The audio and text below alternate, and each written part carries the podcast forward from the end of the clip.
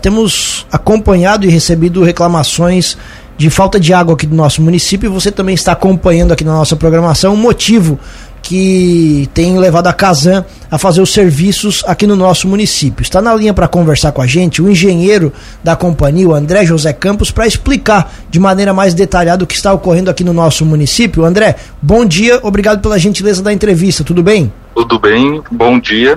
Né, eu sou André, a, a engenheiro da Casam, um trabalho com sistema de abastecimento de água de Lauro Miller e primeiramente né, agradeço a oportunidade da rádio para fazer a explicação né, do, dos procedimentos que a Casam está adotando para melhoria do sistema.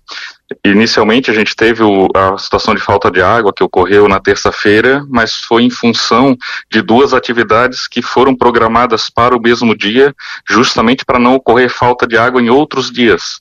A primeira atividade que foi realizada foi a limpeza da captação 1, que afetou né, o, o, a parte de captação, então por isso reduziu o nível do reservatório e a gente precisou também realizar a troca de dois registros no centro que não estavam fazendo o bloqueio completo da água. Então, mesmo que a gente fosse fazer algum conserto de vazamento, não isolava completamente e com isso afetava também o abastecimento.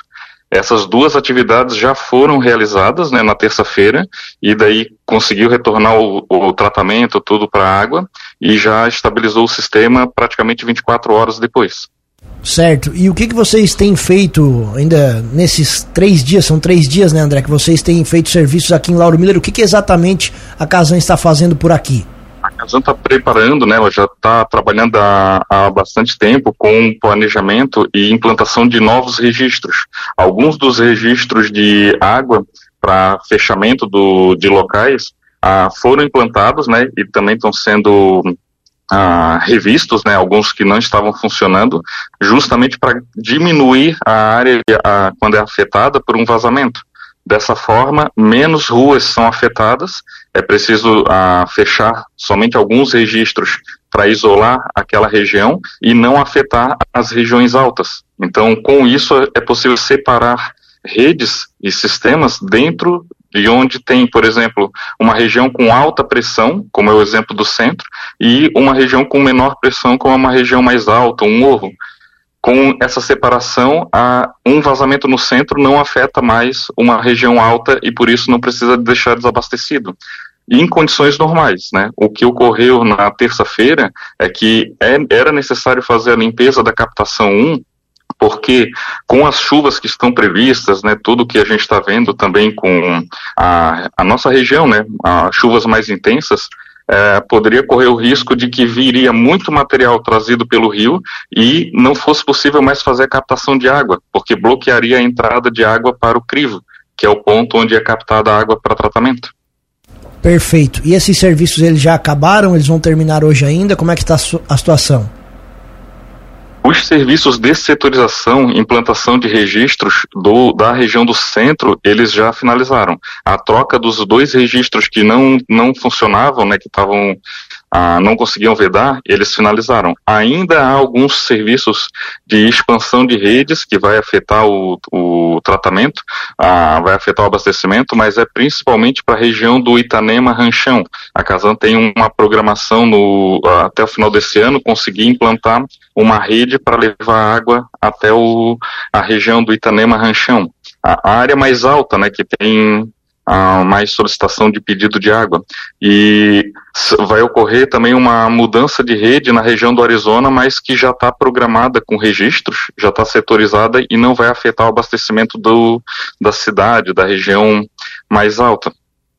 Aí vai ser feita a separação da rede do Arizona para que a região com alta pressão, que é uma área abaixo da rodovia, né, fique separada da região com menos pressão, que é acima da rodovia.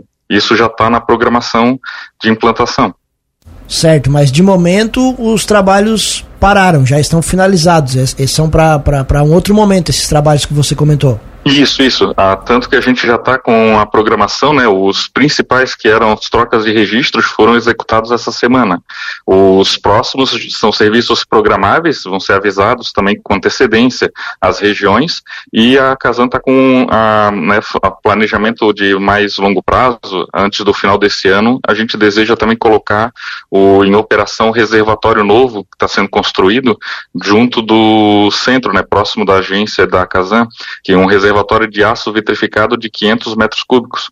Com isso, vai praticamente, né, quase que dobrar a capacidade de reservação da cidade. Estamos conversando com o engenheiro da Casão, André José Campos. André, até você comentou rapidamente na resposta anterior, né? A gente é, acompanha isso aqui em Lauro Miller por conta da situação da captação de água. Quando chove muito, volta e meia falta água aqui também. Você disse que foi feita essa limpeza. Vocês imaginam que essas fortes chuvas aí do final de semana possam trazer problemas aqui pra gente?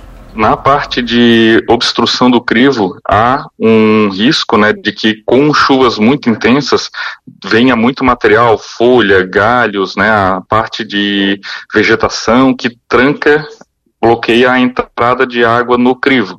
Com isso, a Casan está já programando para fazer o uso do, tanto do, da parte de abastecimento por gravidade quanto por bomba, para manter uma normalidade no sistema. As chuvas muito intensas, elas sempre têm um, um risco de afetar redes, né, de, de inclusive romper né, algumas alguns locais que passam redes de água. Então pode acontecer, mas a gente está fazendo o máximo possível de prevenção, especialmente com esse serviço que foi feito da captação, para manter o acesso e a limpeza o mais breve possível.